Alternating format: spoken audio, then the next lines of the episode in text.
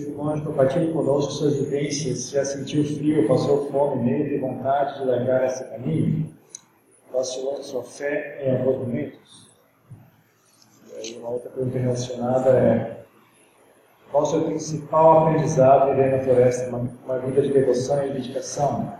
Existe relacionamento entre a vida animal e monges? Monge aprecia o convívio entre animais?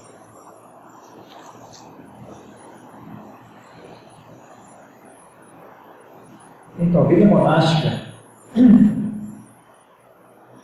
pelo menos o estilo de vida monástica que eu vivo, né, que é da tradição da floresta, uh, tem um vínculo muito forte com a natureza. Um vínculo muito forte com contato com a natureza. Né, faz parte do nosso treinamento a uh, viver em contato com a natureza. Uh, isso, a razão principal para isso tem tanto a ver com ser uma fonte de, de, de sabedoria, você observar a natureza, ter contato com, com a natureza é uma fonte de sabedoria, você ver como é que ela funciona, como é que a, como é que a natureza se, se desenvolve, né? como é que a natureza resolve os problemas. Uma fonte de grande sabedoria. Mas também tem um aspecto de que, em geral, as pessoas, as pessoas normais preferem viver na cidade. Porque porque a cidade oferece prazeres sensuais. Então é comum as pessoas gostarem de prazeres sensuais e por isso elas vivem nas cidades. Então na floresta a gente encontra mais reclusão, tem menos gente, mais reclusão, né, que é algo muito útil para a prática do Dharma. E a terceira razão para viver na floresta é porque é difícil. E sendo difícil, uh, você é obrigado a desenvolver várias qualidades para conseguir viver ali. Então, com certeza, já passei muitas coisas. passei na frio, com certeza. Tem, tem períodos. Eu moro uma, tem uma cabana, né? uma cabaninha de madeira que eu moro.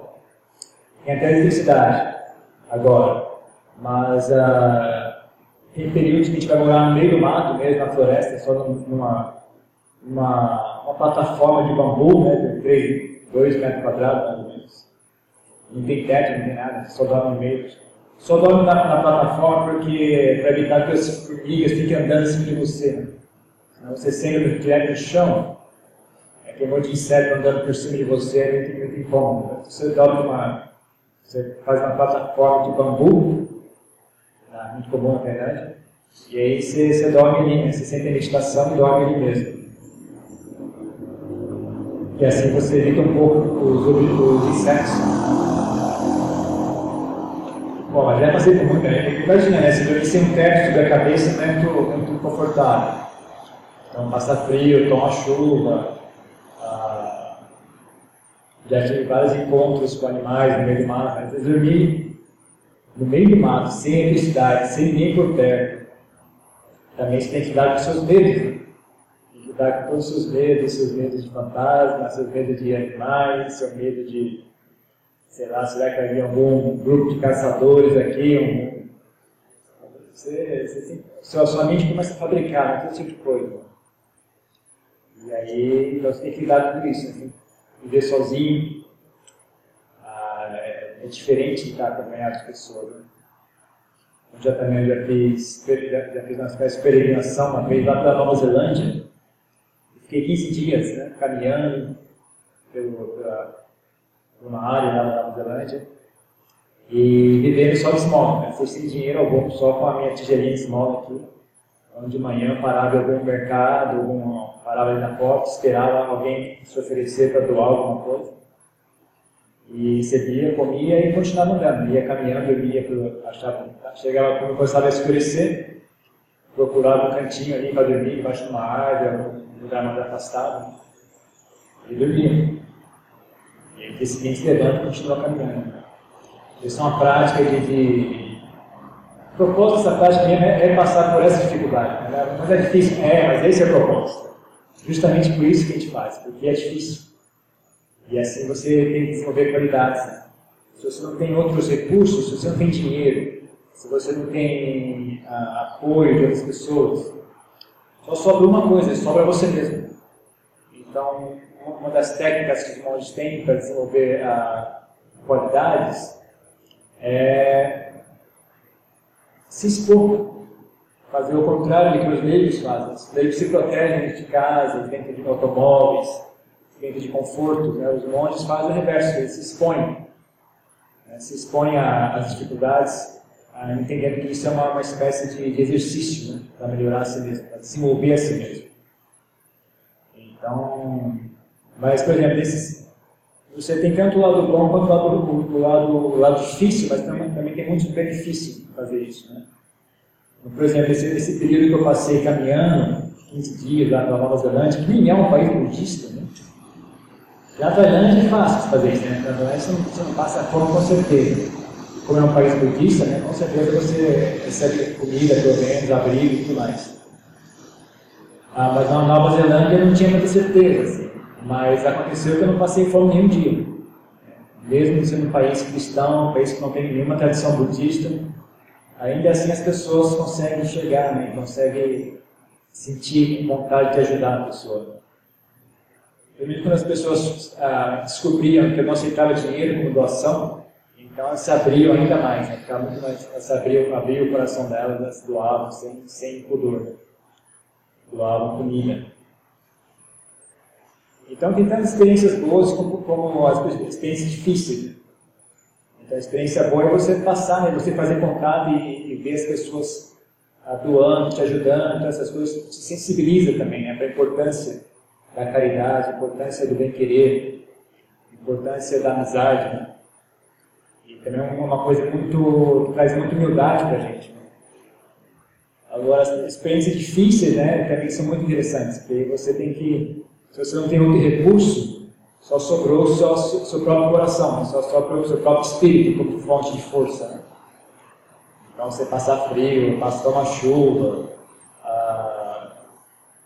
Nunca passei fome, também nunca me roubaram meus pertences, mas já, mas já fui, tomei picada de escorpião, já encontrei com, encontrei com cobra várias vezes, já, uma vez, uma vez dormi na floresta, né? Eu não cheguei a ver o que era, mas tinha algum animal muito grande andando ao redor de mim, né? Acabei avaliando, será que vale a pena comer esse cara? Passou, foi realmente uma experiência meio traumatizante, porque eu tinha acabado de, de, de ordenar, né? Eu tinha pouca experiência. Eu nem era monge ainda, era novício, né? Estava dormindo na floresta, de repente, esse som né, de um, algum animal, parecia, na minha imaginação, deveria ser algum felino, né? Pelo modo de andar, pelo e dá para ver que é óbvio, tá mais meia-noite, não tem eletricidade, no escuro, né? Então só ouvia aquele bicho andando redor de mim, né? andando, andando. E esperando para ver o que vai acontecer, né? ver se você vai morrer ou não. Então todo esse tipo de, de experiência é forte, uma experiência forte, mas que ah, quando você atravessa, né, deixa você muito mais firme, deixa sua, sua, sua mente ainda mais firme, ainda mais forte. Mas a pergunta final, se você sentiu, se você fraquejou a sua fé, já pensou em desistir, no dia que eu tive essa, experiência né, do, do animal andando ao redor de mim, ah, bom, basicamente entrei em pânico. Ali deitado naquele negócio, de repente eu ouvi aquele barulho, fiquei ouvindo o barulho dele andando, andando ao redor de mim, né? Porque ali, aí a imaginação começou, ah, eu vou morrer agora. Vai ser agora mesmo que eu vou morrer. E aí aí minha mente entrou em pânico completo, né? fiquei completamente paralisado de medo. Né?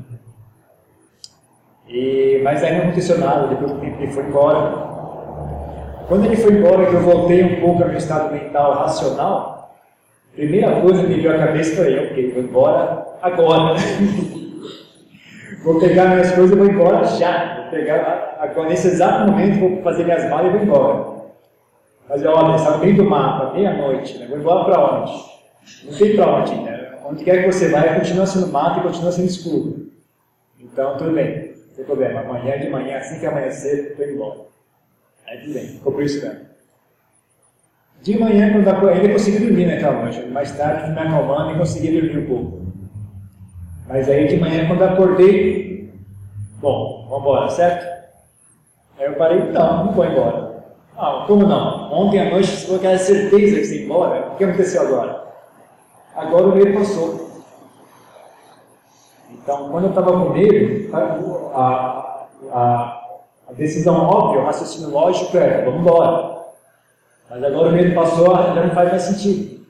Então, isso para mim é uma coisa que me deu muito insight, essa experiência. Né? Como é que as emoções distorcem ah, o nosso raciocínio. Como é que uma, uma, ideia que faz sentido como a gente, quando a gente está com raiva, não faz sentido quando a gente não está com raiva. Uma ideia que faz sentido quando a gente está com medo, é boba quando a gente tá com, não está com medo. Né? Então, é uma coisa que me ensinou muito essa experiência. Não, não levar muito a sério os pensamentos e vigiar muito o meu estado mental. Né? Antes de tomar uma decisão, ter certeza que a sua mente está equânime e a sua intenção está boa. Não tomar decisões quando a mente está ah, obcecada por raiva, ou por ansiedade, ou por medo. Né? É, então foi uma experiência que me trouxe muito, muito insight, realmente. Mas, então tem sim, é muito difícil. A vida monástica, a maioria das pessoas desiste. Eu diria que 10 pessoas que, que, que tentam virar monge, no máximo uma permanece. Principalmente nos primeiros anos é mais comum as pessoas desistirem. A pessoa consegue sobreviver dois ou três anos, então a chance dela desistir já cai para 50%. Se ela consegue passar de 10 anos, então já cai para 30%. Mas nunca acaba, né? Porque no, no budismo não tem essa história gente, de você pertencer à igreja, você tem que pedir permissão para largar a vida monástica, nada disso. Você decide sozinho. É, a hora que eu quiser largar o manto, eu largo, não tenho que pedir permissão para ninguém. É só eu decidir que eu não quero mais ser monge e está feito. Acabou ali mesmo. É, então é muito fácil largar a vida monástica, mas é difícil obter a vida monástica. Né? Então, o budismo fazem um bloqueio na hora de você entrar. Tem um processo e tal, para tentar filtrar as pessoas. Mas para largar a vida monástica não tem obstáculo nenhum. Então, é, então tem sempre né, o perigo de que a pessoa, a possibilidade de que a pessoa desista. Né? Às vezes ocorre, monges com mais de 40 anos já de vida monástica e, e. Né? Eles olham voltar para a vida laica não é visto com maus olhos, tá? na verdade é visto como sendo normal. Pelo menos na Tailândia não tem nenhum estigma a respeito. Se uma pessoa foi monge e resolveu voltar para a vida laica, ah, ninguém, ninguém critica, ninguém tira sarro, ninguém ah, discrimina aquela pessoa. Ah, então é uma coisa bastante tranquila dentro, dentro da, da, tradição da floresta, dentro da, da tradição tailandesa, especificamente. Ah, então é muito normal as pessoas desistirem porque é muito difícil, mas é para ser difícil. Né? O propósito de, de, muito do propósito de, de virar monge está envolvido em enfrentar esse desafio. Realmente é feito de propósito, é feito para ser difícil e, e ser difícil é o exercício que a gente faz para melhorar a si mesmo. Então eu ensino muito as pessoas, sempre repito isso, para as pessoas né, mesmo as pessoas que vivem uma vida laica, a procurarem coisas difíceis para fazer. Se a vida de vocês está muito fácil, então procure algo difícil para fazer. Se a vida já está difícil, ótimo, então está tá certinho, já está no, no, local e no momento correto para praticar. Agora, se a vida está fácil, então procure algo difícil, porque é muito útil. É o local onde mais se desenvolve, onde mais aprende. Né? Só não pode ficar tão difícil a ponto de a gente não aguentar também não, tá, não pode estar ah, fácil demais a ponto de a gente ficar negligente. Né? Então, o ideal é você estar sempre no seu limite. Sempre tentar no seu limite e tal, tentar passar aquele limite o máximo possível. Né? Sempre que for possível, tentar atravessar o seu limite e expandindo ele, né? cada vez mais. Então, cada vez fazer coisa um pouquinho mais difícil. Vai dificultando um pouquinho mais, vai acumulando mais dificuldade. Porque assim você desenvolve qualidades espirituais. Então, ah, então basicamente, um dos maiores treinamentos do monasticismo é você, você abrir mão das formas costumeiras que as pessoas resolvem problemas. Por exemplo, indo beber, indo ver um filme, indo namorar, indo passear, indo fazer isso, fazer aquilo, fazer compras. E, então você corta todas, todas essas, essas válvulas de escape e só sobra uma coisa para fazer, que é trabalho interno, trabalho do, do espírito. Então é assim que isso é o treinamento. Então é uma coisa que é difícil, mas é, é para ser assim mesmo, tem que ser assim, senão não teria benefício. Em relação a contato com animais, sim, há muito contato, como há contato com a natureza, também natural ter muito contato com animais. Então, isso é, faz parte né, normal isso. Com todo respeito, perdão, pelo meu questionamento, mas por que esse distanciamento entre nós, pessoas normais, e vocês, monges? Como para nós são tão sagrados, como santos ou deuses, mas precisamos estar evitar certos encontros. Ah, primeiro está errado, não somos nem santos nem Deus, nós somos pessoas. Isso é um engano muito, muito comum. Não se esqueça que os monges são pessoas. Se você começar a criar a ideia de que monges são santos ou deuses, você só vai colher ah, decepção. Porque você está descobrindo mais na frente que são só pessoas. Então, se você mora num país budista, né, onde tem muitos monges, então lá você também, como toda e qualquer sociedade, tem boas e más pessoas, mesmo na sociedade de monges. Então a gente não podia ter muita ilusão a esse respeito, né? algo que tem que ser encarado como, como, como de frente. Né? Para mim não há por que não encarar isso, uma vez que há muitos, muitos monges bons. Então, se só houvesse monges ruins, então a gente tentava disfarçar, né? não, peraí, mas não, não olhe para esse lado. Né? Mas quando tem monges bons também, pode olhar os monges ruins e olhar, olhar de maneira realista né? e ver que também muitos monges não são boas pessoas. Ou são, são até bem intencionados, mas não são muito sábios. Também é o mais comum de todos é esse. As pessoas às vezes têm boa intenção, mas ainda estão muito confusas, muito. Né? Principalmente em países budistas, ah, é, é, é muito comum a família, quando tem um filho ou uma filha que só dá problema, manda para o monastério. Primeira coisa que eles fazem, manda para o monastério. É muito. Ou tem, por exemplo, se tem um intelecto meio fraco, não consegue acompanhar a escola, não consegue ganhar emprego, manda para o monastério. Dá muito problema, é brigando, é birrento, manda para o monastério. Então, é, é muito comum. Então, na verdade, você vai nos templos lá na Tailândia, ah, é, às vezes é um verdadeiro manicômio. Às vezes você entra ali e você fala, nossa senhora, manicômio. Por isso que é bom os monastérios onde há bastante disciplina, é, é, porque isso filtra bastante esse tipo de coisa. Geralmente essas pessoas preferem os, os templos onde não há, não há muita disciplina. Né? Até assim, elas podem fazer o que quiser, pode ganhar dinheiro, pode assistir televisão. Então não há, não há ninguém dizendo a ela o que fazer, né? então elas ficam à vontade. Então, já nos monastérios onde tem uma disciplina mais rigorosa, geralmente só fica quem, quem tem real a intenção de praticar, quem tem real a fé no ensinamento Buda, né? Então, ter uma disciplina rigorosa no monastério ajuda a filtrar a qualidade das pessoas. Agora, por que, que os monges vivem isolados? É porque isso significa ser monge. Essa, essa pergunta é que nem você perguntar, mas por que, que os peixes têm que viver na água? Porque eles são peixes, não é? Então, ser monge tem muito a ver com isso. Ser monge tem a ver com, com uh, isolar-se, né, de buscar a reclusão. Reclusão é uma das maiores uh, ferramentas do, do, caminho monástico. Né? Você viver sozinho, afastado das pessoas.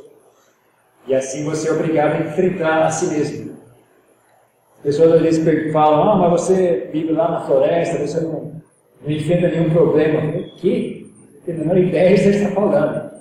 É, é uma, essa, essa vida monástica é uma forma de evitar problemas. Minha experiência não é nem um pouquinho essa. Minha experiência é vida monástica é enfrentar os problemas de frente, sem nenhum anestésico, sem nenhum paliativo. Tem que encarar de frente os seus problemas. Não tem mais nada para distrair a atenção, não tem mais nada para. Não tem mais nenhuma válvula de escape. Né? Só sobra. Você tem que, tem que encarar de frente o problema. Né? nem estava falando ontem até, no carro, estava falando sobre as pessoas que desabafam, depois estão com muita raiva, elas não guardam aquela raiva, elas falam para fora e voltam a raiva para fora. Não, mas tem que ser assim mesmo, né? não pode ficar guardando as coisas. É ok, não pode ficar guardando as coisas. Mas, é, mas é como se fosse um automóvel. Né? Se tem um automóvel, ele fabrica fumaça. Então você é obrigado a ter uma, uma, um escapamento para uh, soltar aquela fumaça. Mas e se a gente construísse um automóvel que não fizesse fumaça? Um automóvel que não precisasse de cano de escapamento? Então a situação do monge é um pouco essa também. Né? Tem cano de escapamento, não tem como ir assistir um filme, não tem como ir para um bar, não tem como ir, não, uh, jogar videogame, não sei o que as pessoas fazem. Ah, você tem que parar de construir fumaça. Você tem que resolver, realmente olhar para dentro de si e encarar ali dentro. Né? Tem que resolver o problema na raiz. Não tem paliativo. Né? Então, ah, uma ferramenta muito importante para isso é a reclusão. É viver isolado das pessoas. E assim você vai ter que encarar a si mesmo. Não tem mais como se apoiar em ninguém. Tem que se apoiar em si mesmo. Então, a, por que, os monges vivem é, isolados? É porque, porque é isso que significa ser monge. Né? Se, a gente não vivesse isolado, se não houvesse uma separação entre os monges e o leigo, o monge não seria monge, ele seria um, sei lá, um sacerdote, um padre, alguma coisa do tipo. Mas, por definição, ser monástico, ah, viver uma vida monástica, significa estar recluso. Né? Quais são as fundações da vida monástica? Reclusão a abster-se de prazeres sensuais, simplicidade. Né? Acho que talvez sejam três, três pilares da vida monástica. É que hoje também a palavra monge as pessoas usam para qualquer coisa, né? não sei mais o que, é que significa esse monge hoje em dia. Hoje eu tava, a gente foi lá no Rio de Janeiro, estava levando o Adiassumeiro para visitar os locais. Aí veio um, um guia turístico lá, ah, vocês são budistas? Ah, eu também, eu sou monge budista. Como? que era guia turística de boné, de, de bermuda, de chinelo, bebendo cerveja. Ah, eu sou monge budista também. Ok, legal. Sem palavras, sem palavras. Eu não sei também o que, é que as pessoas chamam de monge hoje em dia, não tenho a menor ideia. Mas antigamente, monge significa monástico. A pessoa que vive um estilo de vida monástico. Então, por definição, a gente vive isolado. Durante a meditação andando, percebi que a dificuldade maior é se desligar do barulho externo. Existe uma técnica mental para aprimorarmos? Uma pergunta correlata é: quando uma pessoa tem um constante zumbido no ouvido, fica sempre ouvindo barulho? Com a meditação se consegue silenciar a mente e sarar? Então, na verdade é o seguinte: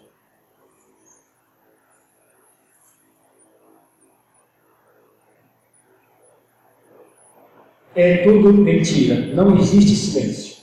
Não existe silêncio. É impossível haver silêncio. Ah, onde você for, vai ter barulho. Na floresta é incrivelmente barulhento. Principalmente ao cair da noite é insuportável o barulho. Às vezes dá até. É realmente muito alto na floresta. Ah, a questão é: quando você está na floresta, você não leva os barulhos pessoalmente. Não, não, é uma coisa que, não sei por que razão, mas a gente não se irrita com os barulhos da floresta. Mas a gente se irrita com o barulho das pessoas. Uma coisa curiosa também, não sei explicar por que isso. Então, se tem alguém batendo martelo, a gente fica irritado. Mas se é um pica-pau mordendo, picando a árvore, a gente não fica irritado. Por que? Não sei. Por que a gente fica bravo com o barulho do martelo, mas não fica bravo com o barulho do pica-pau? Eu acho que porque a gente não, não, não leva para o lado pessoal.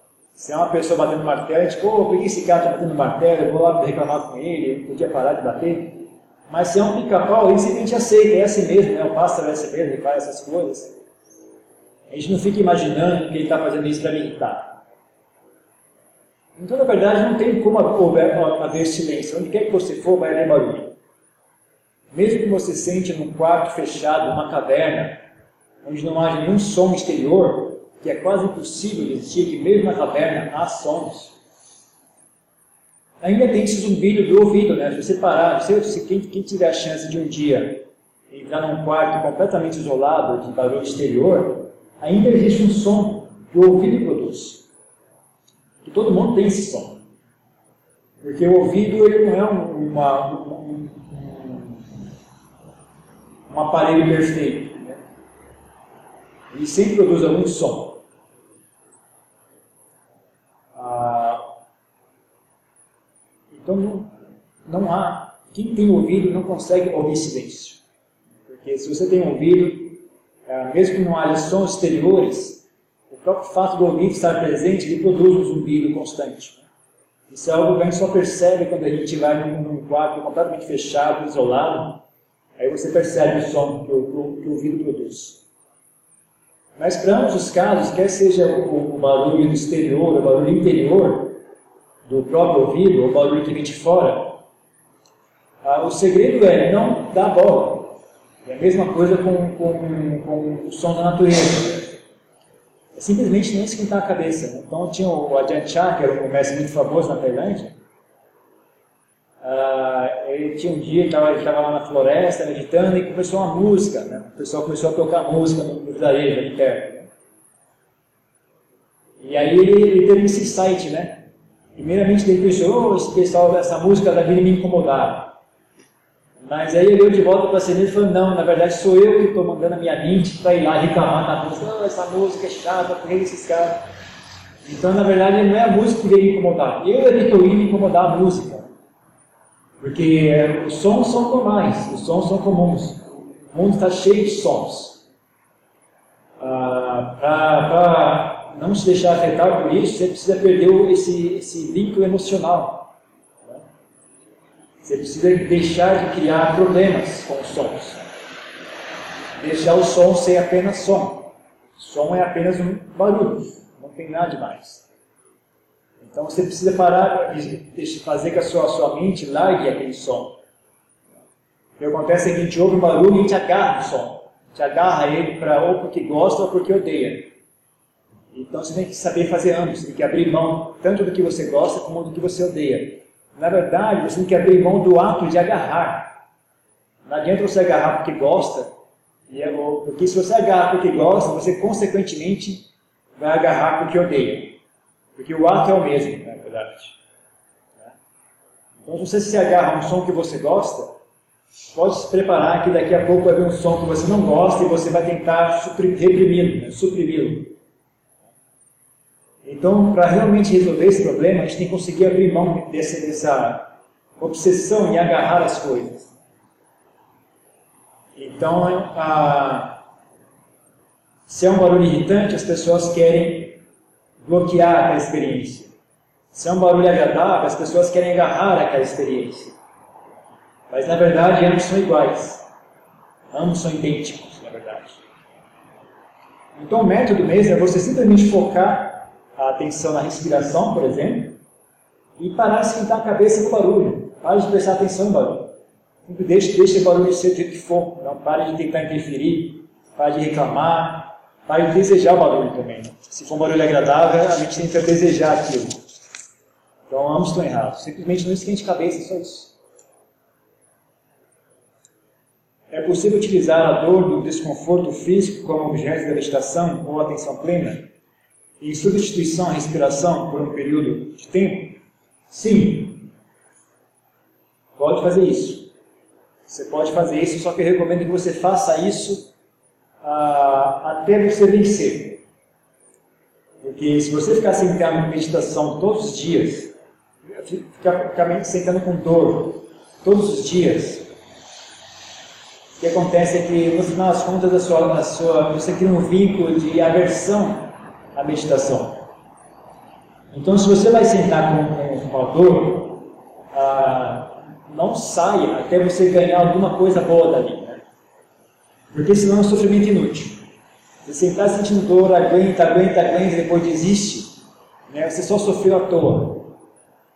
Então, se você vai sentar e usar a dor como objeto de meditação, continue até você ganhar algum, algum benefício dessa prática.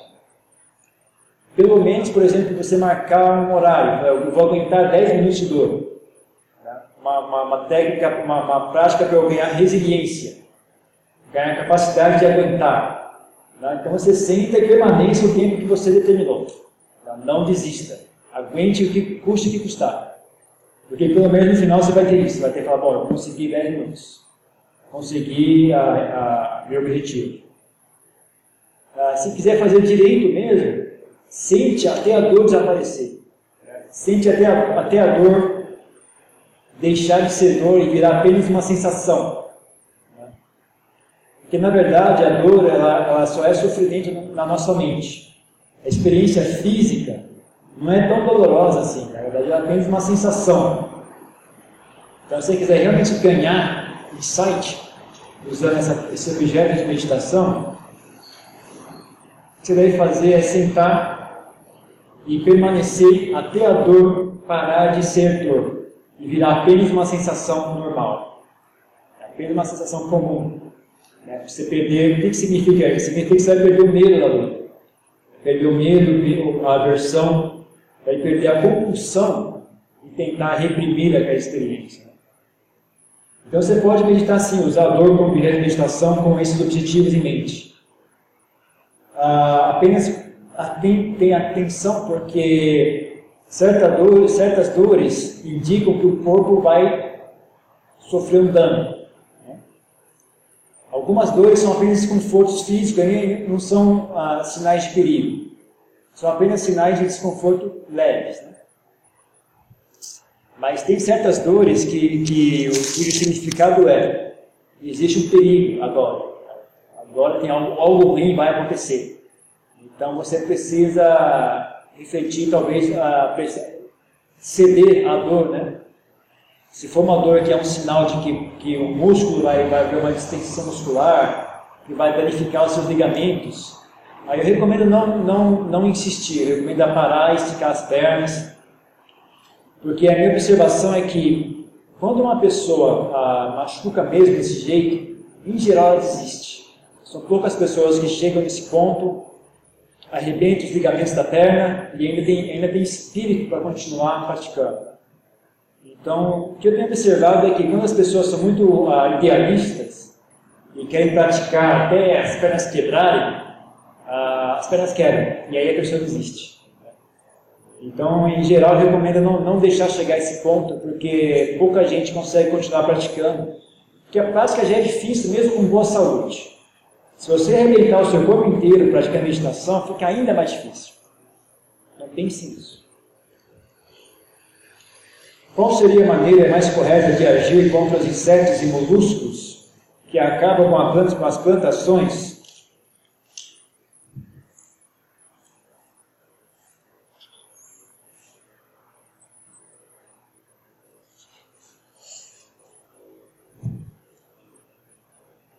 Então, aí entra um assunto bem complicado.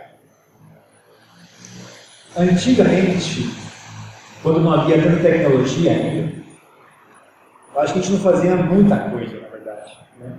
Se, a, se a plantação era invadida por insetos, a gente perdia a plantação e ficava por isso mesmo. Não tinha veneno para botar na plantação.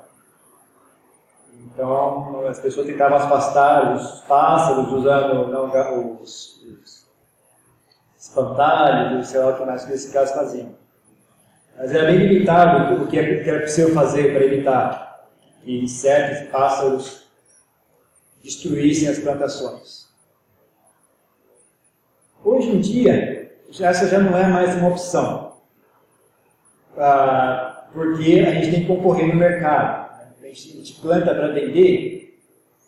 Se a gente não usar o veneno, que as pessoas também usam, a gente não vai conseguir vender, não vai ter produto para vender, e nosso produto, ou se a gente usar, dependendo de, de como é feito, né, às vezes não dá para usar um método natural para evitar o problema, né? E aí a gente não consegue competir no mercado.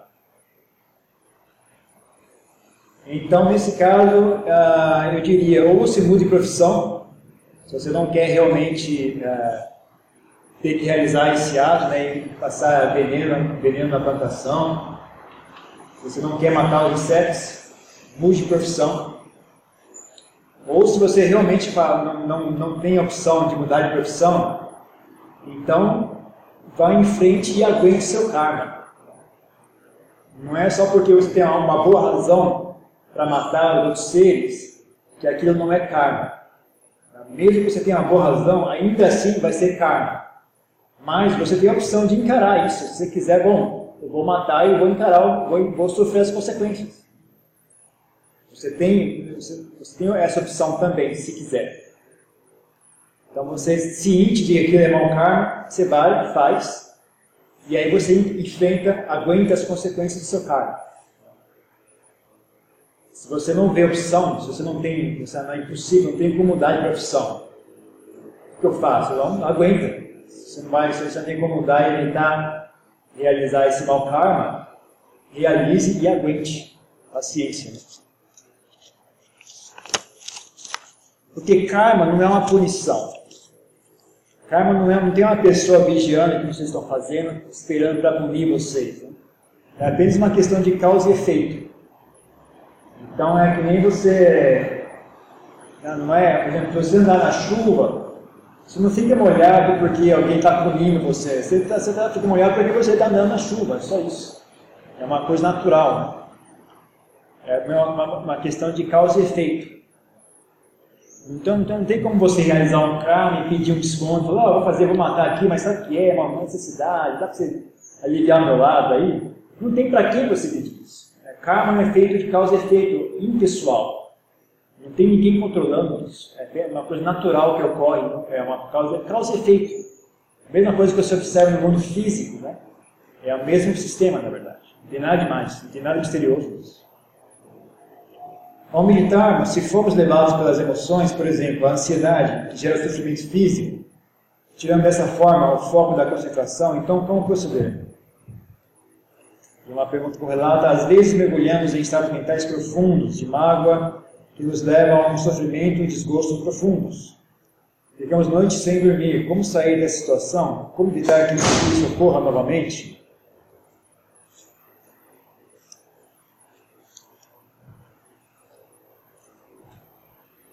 Então, tem duas coisas.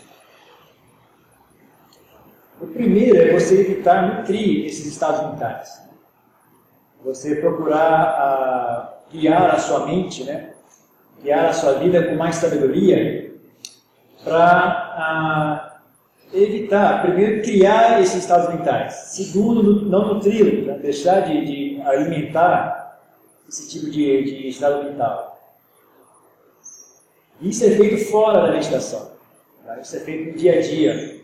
Isso é feito no seu, no, na sua vida diária. Você tem que estar ciente da sua própria mente, estar ciente do que ela está fazendo, então, vigiá-la e guiá-la de forma correta. Para que ela não fique se obcecando com, com coisas deprimentes, coisas obsessivas, né? estados mentais obsessivos, qualquer espécie que seja. Então isso é feito fora da meditação. Agora, durante a prática de meditação, também tem um pouco a ver com aquilo que eu falei sobre os sons. O segredo tem muito a ver com não, não, não se deixar, não prestar atenção, não dar bola para esses estados mentais. Não dar bola para a ansiedade, não dar bola para a depressão, para a angústia. Então você aprender a não ser escravo disso a gente é escravo dessas emoções porque a gente acha que elas são importantes. Nós mesmos associamos, né, eu tenho um dever de, de, de ser isso aqui. Né? Então, quando surge depressão, você fala, é a minha depressão, eu estou deprimido, eu sou isso. Eu estou, quando há ansiedade, eu sou essa ansiedade, eu sou essa raiva. Então a gente precisa aprender a mudar o nosso foco de existência, o nosso ponto central. Então, é, o que acontece é que atualmente nosso, nosso ah, ponto central é ou nossas emoções ou os nossos pensamentos. Então, a gente precisa mudar de ponto. Nosso ponto de apoio deveria ser esse estado de consciência, chama sati em Pali. Esse estado de ciência silenciosa. A gente podia mudar nosso, nosso ponto de apoio para esse estado mental para essa capacidade da mente de estar ciente. Porque, como eu disse, é um estado mental muito sábio. Né? Então, é como se, como se tomasse refúgio nessa capacidade de estar ciente, na capacidade de estar na, com a mente presente. Né? A mente presente, que é equânime, ciente do, do, de tudo que ocorre. Então, quando a gente ganha esse refúgio, quando a gente desenvolve essa capacidade, de tomar refúgio nesse estado de ciência, Então, quando surge uma, uma, uma, angústia muito forte, a gente pode dar um passo atrás e ficar ali naquele ponto, naquele ponto seguro, né, ponto central, que é você está ciente da angústia, mas você não está não tá sendo carregado por ela. Né?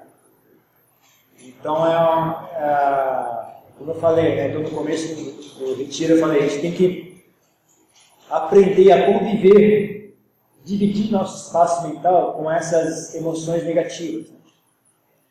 Então, por exemplo, a ansiedade, está capaz de estar ciente da ansiedade, uh, sem se deixar escravizar por ela. É um, meio, é um meio termo entre uh, não sentir e sentir e ser carregado por ela. Né?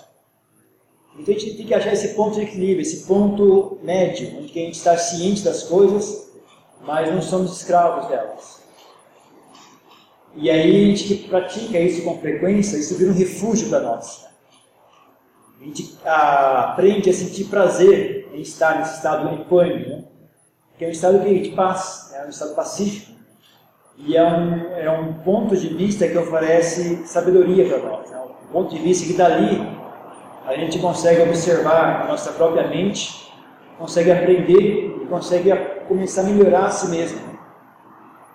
Então, a, o método mesmo é justamente esse, é você não se deixar carregar. Tá?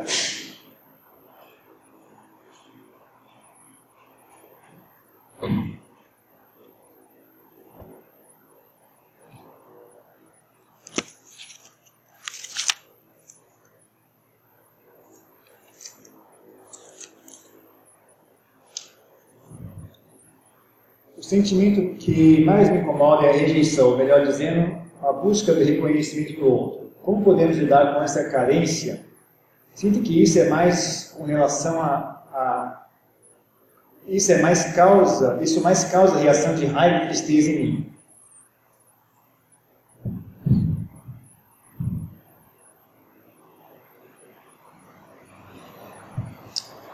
Ah,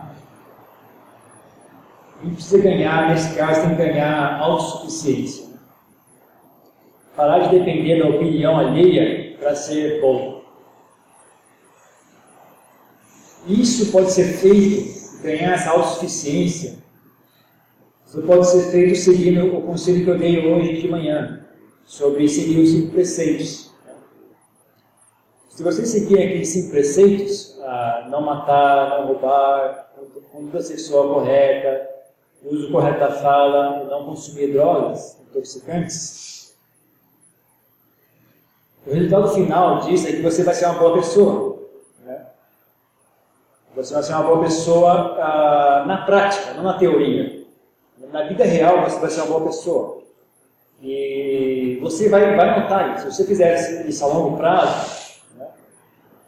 você passar meses agindo dessa forma, passar meses sem dizer mentiras, passar meses sem roubar nada que não lhe pertença, sem pegar nada que não lhe pertença, passar meses sem agredir ninguém, o resultado final é que ah, você vai ser uma boa pessoa, na prática. E isso traz uma autoestima muito saudável. E com uma boa autoestima, você não precisa mais tanto que as outras pessoas aprovem o seu comportamento, ou aprovem de quem você é ou quem você não é. A gente busca muito esse, essa, essa, esse reconhecimento exterior porque nossa autoestima é muito fraca. E em geral nossa autoestima é muito fraca porque a gente age de maneira que não é realmente digna de orgulho. Né? Então fazer boas ações, ser uma boa pessoa, é uma ótima forma de melhorar nossa autoestima e com uma boa autoestima, a gente não fica menos dependente do, da aprovação alheia. Se a gente gosta de si mesmo, a gente sabe, ah, de maneira sincera, de, que nós somos uma boa pessoa, então o que as, pessoas, as demais pessoas pensam a nosso respeito perde importância. Mas eu só digo, façam de verdade, façam na prática. Né? Não fique apenas a, tentando se hipnotizar frente de espelho, dizer, ah, eu sou uma boa pessoa, eu sou uma boa pessoa. Faça faça, seja uma boa pessoa de verdade. Não, não fique apenas uh, se auto convencendo de que você é uma boa pessoa, não. Seja de verdade. Como ter equanimidade e compaixão com, com tanta violência e sofrimento de seres humanos e animais? E o meio ambiente, a natureza está sofrendo, como podemos ajudar?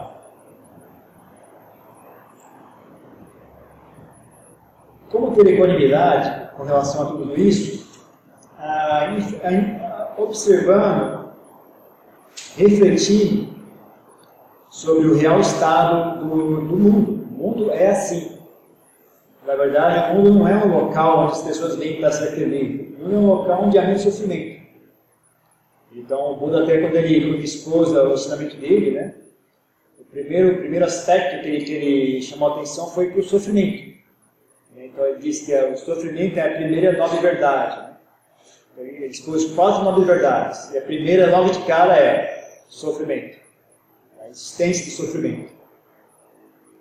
Então, quem olhar essa, essa, esse texto que a gente citou de manhã, né, de manhãzinha cedo, a Púdia, então fala sobre isso, né, do sofrimento de Jari, Beduká, Jará, Beduká, nascer é sofrer, nascimento é sofrimento, morte é sofrimento, estar associado ao que é uh, indesejado é sofrimento, estar separado do que é desejado é sofrimento. Em suma, os cinco agregados de existência é, são sofrimento. Então o mundo sofre, né? isso é normal, uma experiência comum no mundo, sofrimento. Quer ser dos seres humanos, quer, quer ser dos animais, dos demais seres que existem. Então é normal o sofrimento. Ah, também não tem, o sofrimento não tem seu propósito. Primeiro, ele vem, ele vem graças a uma causa. Ele não vem do nada, ele não é gratuito. E segundo, ele também é útil, ele também cumpre o seu papel. Então, acho que ontem, mesmo, eu estava falando sobre, ontem, ontem, ontem, estava falando sobre isso, sobre a, se tem algum problema quando as pessoas desistem de praticar o Dharma. Né? Ah, falei, não, não tem problema, porque onde quer que elas vão, se elas se afastarem do ensinamento do Buda, ah, não tem problema, porque onde quer que elas vão, sempre vai ter um professor junto, que é o sofrimento. Onde quer que a gente vá, vai haver sempre sofrimento. Quer seja mais ou menos. Mas quem tiver atenção para olhar, sempre vai encontrar sofrimento. Então, pelo menos esse professor a gente vai ter. Não importa onde a gente esteja, sempre vai ter, pelo menos, a gente nunca vai estar sozinho. Pelo menos um professor a gente vai ter, que é o sofrimento. Então, a, tem que olhar a, verdade é que os seres sofrem porque eles plantaram as causas para sofrer. Tanto eles individualmente, como nós coletivamente criamos as causas do sofrimento. Então faz parte da, da, da nossa experiência de vida sofrer. Faz parte, tem que ser assim, porque nós plantamos essas causas. E segundo, também lembrar que esse, sofrimento não necessariamente é inútil. Né? Para quem tem sabedoria, sofrimento é algo muito útil. Eu falei no começo, né? por isso que os monges vivem desse jeito, né? vivem em reclusão, vivem uh, com simplicidade, porque não é porque é agradável, é porque é sofrido. É justamente essa a razão, e é esse o propósito. Então, como falei no começo de novo, né? quem não tem dificuldade na vida vai procurar alguma, porque é muito útil.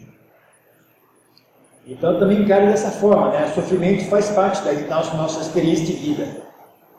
É algo comum que ocorre e também cumpre, cumpre o seu papel. Só não se esqueça de que felicidade também faz parte da nossa experiência de vida. É algo comum que ocorre e também cumpre o seu papel. Então, na verdade, a gente tem ambas experiências. Né?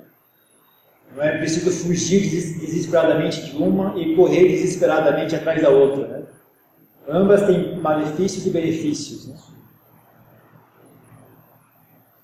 Então, se uma pessoa sofre muito, aquele sofrimento quebra a pessoa. Se uma pessoa experiencia muita felicidade, aquela felicidade corrompe a pessoa. Então, o, o saudável aí é o meio termo entre ambos, é um pouco de cada experiência. Né? É saudável sofrer um pouco, também é saudável sentir felicidade, um pouco. Então isso faz parte da nossa, da nossa experiência de vida. Então não há por que fazer muito drama a respeito disso. Né? Agora, como ajudar a natureza? Não, é só não interferir, tentar, tentar agir de forma a não destruir a natureza muito, né? tentar diminuir o quanto a nossa presença a, destrói a natureza. Porque mais ou menos a gente vai destruir, não tem como não ser assim. A nossa existência requer a morte de outros seres, para que a gente possa viver, outros seres têm que morrer. E a natureza também tem que ser, tem que ser consumida, recursos naturais têm que ser consumidos para que a gente possa existir. Então o que a gente pode fazer é viver de forma simples, para tentar diminuir ao máximo né, essa quantidade de, de sofrimento que gente causa. É possível um negro passar algum tempo em um monastério budista da floresta na Tailândia ou outro país do Sudeste Asiático? Sim. Todo monastério que eu conheço tem espaço para leigos, tanto mulheres como homens. Então, todo monastério sempre tem ali uma, uma sessão para leigos. Então, qualquer bom monastério que você for, vai ter um dormitório. Alguns oferecem até cabanas, né? Tanto para homens quanto para mulheres, oferecem cabanas na floresta na Tailândia é tudo de graça, você não precisa pagar nada. Você vai em qualquer é só você avisar antes que está indo pedir permissão. Pede permissão antes, vai, avisa quanto tempo você vai permanecer. E se eles derem permissão, você vai e fica. Né? Tem, tem cabaninha né, na floresta, no meio do mato. Você vive que nem os monges, basicamente. Vive igual os monges durante o período curto de tempo. Né? Alguns limitam o tempo, limitam uma semana, duas semanas. Outros limitam no máximo três meses. Mas, uh, mas mas você não paga nada e você vive na floresta também, que nem os monges. Não tem... Alguns não têm cabana para leigos, alguns só têm dormitório. Né? Mas ainda assim é uma boa experiência. Né? Então é só você fazer contato antes e pedir permissão. Não tem, não tem problema nenhum.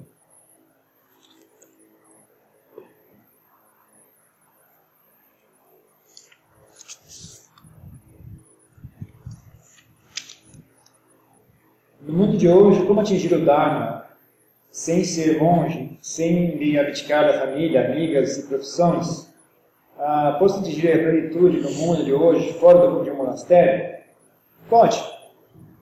Vida monástica não é, não é uma, uma, uma bênção que vem do céu. Você, quando você vira monge, você não ganha um, um poder especial, uma força divina. A vida monástica é apenas um expediente para facilitar a prática do Dharma. Ah, que é um expediente que você pode utilizar ou não, ninguém é obrigado a ser monge. E também não é útil para qualquer pessoa. Acho que tem muitas pessoas que não, não são compatíveis com vida monástica. Então, se você se sente que é compatível e, e acha que vai ser útil, então você pode ou não utilizar esse recurso. Né? Então, as pessoas sempre me perguntam, ah, por que você quis virar monge? Eu falei, nunca quis virar monge, só, eu só, o que eu queria e ainda quero é praticar o Dharma, só isso. Então, ser monge é apenas um expediente para facilitar esse processo. Né? Mas não é obrigatório, né? Também é possível praticar sendo leigo, só requer um pouco mais de, de inteligência, requer um pouco mais de, de estratégia, né? Tem que lidar com questões que às vezes são contraprodutivas, né?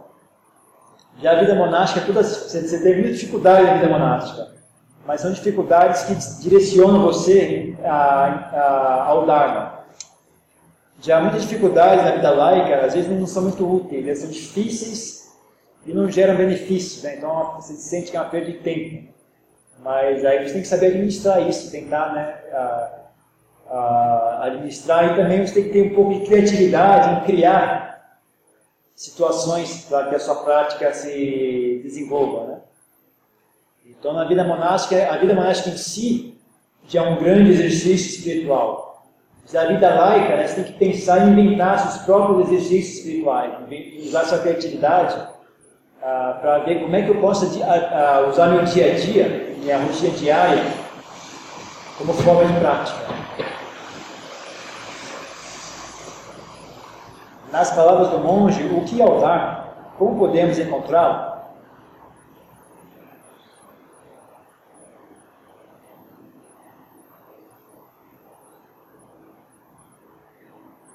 Não sei também. essa palavra é usada de várias formas, né? então as pessoas, o Dharma, o Dharma, né, no princípio mais, mais uh, superficial, seria o ensinamento do Buda. Ou seja, o ensinamento do Buda, uh, ele não ensinava o que é especificamente né, esse estado mais elevado de, de, de verdade e pureza, né, que é o Nirvana, ou algumas pessoas também usam né, o Dharma como, como uma, uma coisa transcendental. Na verdade, o ensinamento do Buda não é esse, esse Dharma transcendental. Isso ele não ensinava.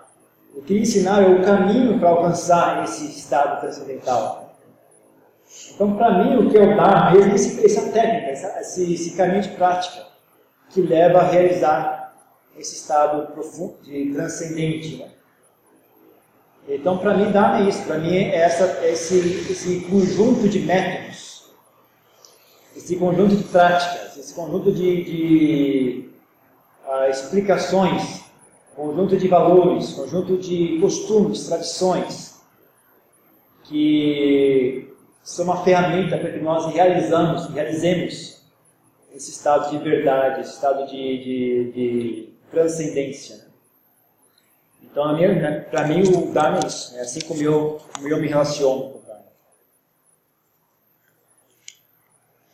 Dá para ser católico e budista ou os dois se contradizem? Ah, na verdade,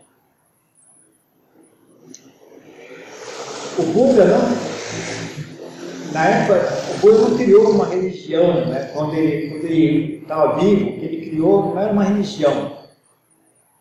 O que ele havia criado era um método para alcançar a iluminação.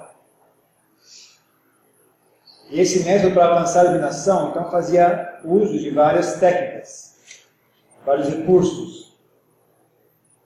Tá? Então, você vê que muitos discípulos do Buda eram, na verdade, hindus. Né? Os reis lá, o rei, o rei Bimbisara, o rei Pasenadi, ah, eles eram hindus, mesmo sendo discípulos do Buda, quando chegavam na, nas ocasiões ah, festivas, eles, eles, realizavam os rituais da religião Brahmani da época, né? Então eles convidavam os Brahmanes, Brahmanes para fazer os rituais, então eles faziam tudo dentro do escopo da religião Brahmana, dos Brahmanes, né? Então, ah, o Buda não exigia essa, essa exclusividade. Se você é meu discípulo, você não pode fazer mais nada com nenhuma outra religião. Porque eu não acho que ele encarava o, Dharma dele como uma religião. Então, eu, não, eu não vejo problema nisso. Né? Agora, a contradição entre a doutrina católica, ou cristã como um todo, e a doutrina do Buda, sim, há pontos de contradição. Há, há muitos pontos comuns e há alguns pontos de contradição. E aí, como é que vocês vão é, equalizar isso, como é que vocês vão lidar com isso, é, eu também não sei, ah, porque eu não sou católico. Mas ah, eu não vejo, a princípio, a questão é, o, budismo vai ficar ofendido se eu for católico e, e ainda assim praticar o budismo? Não. Não há uma coisa, uma obrigação sua de ser de exclusividade o catolicismo vai ficar ofendido se eu for budista? Aí eu também não sei. Vocês perguntem ao padre e, e às freiras, eu não sei. Mas com relação ao budismo não há problema, não há uma, uma exigência de, de exclusividade. Né? Então, uma, a princípio não tem problema. Tá bom? Então agora duas horas, vou encerrar por aqui. E a gente vai praticar meditação andando. Né? A próxima atividade agora é meditação andando.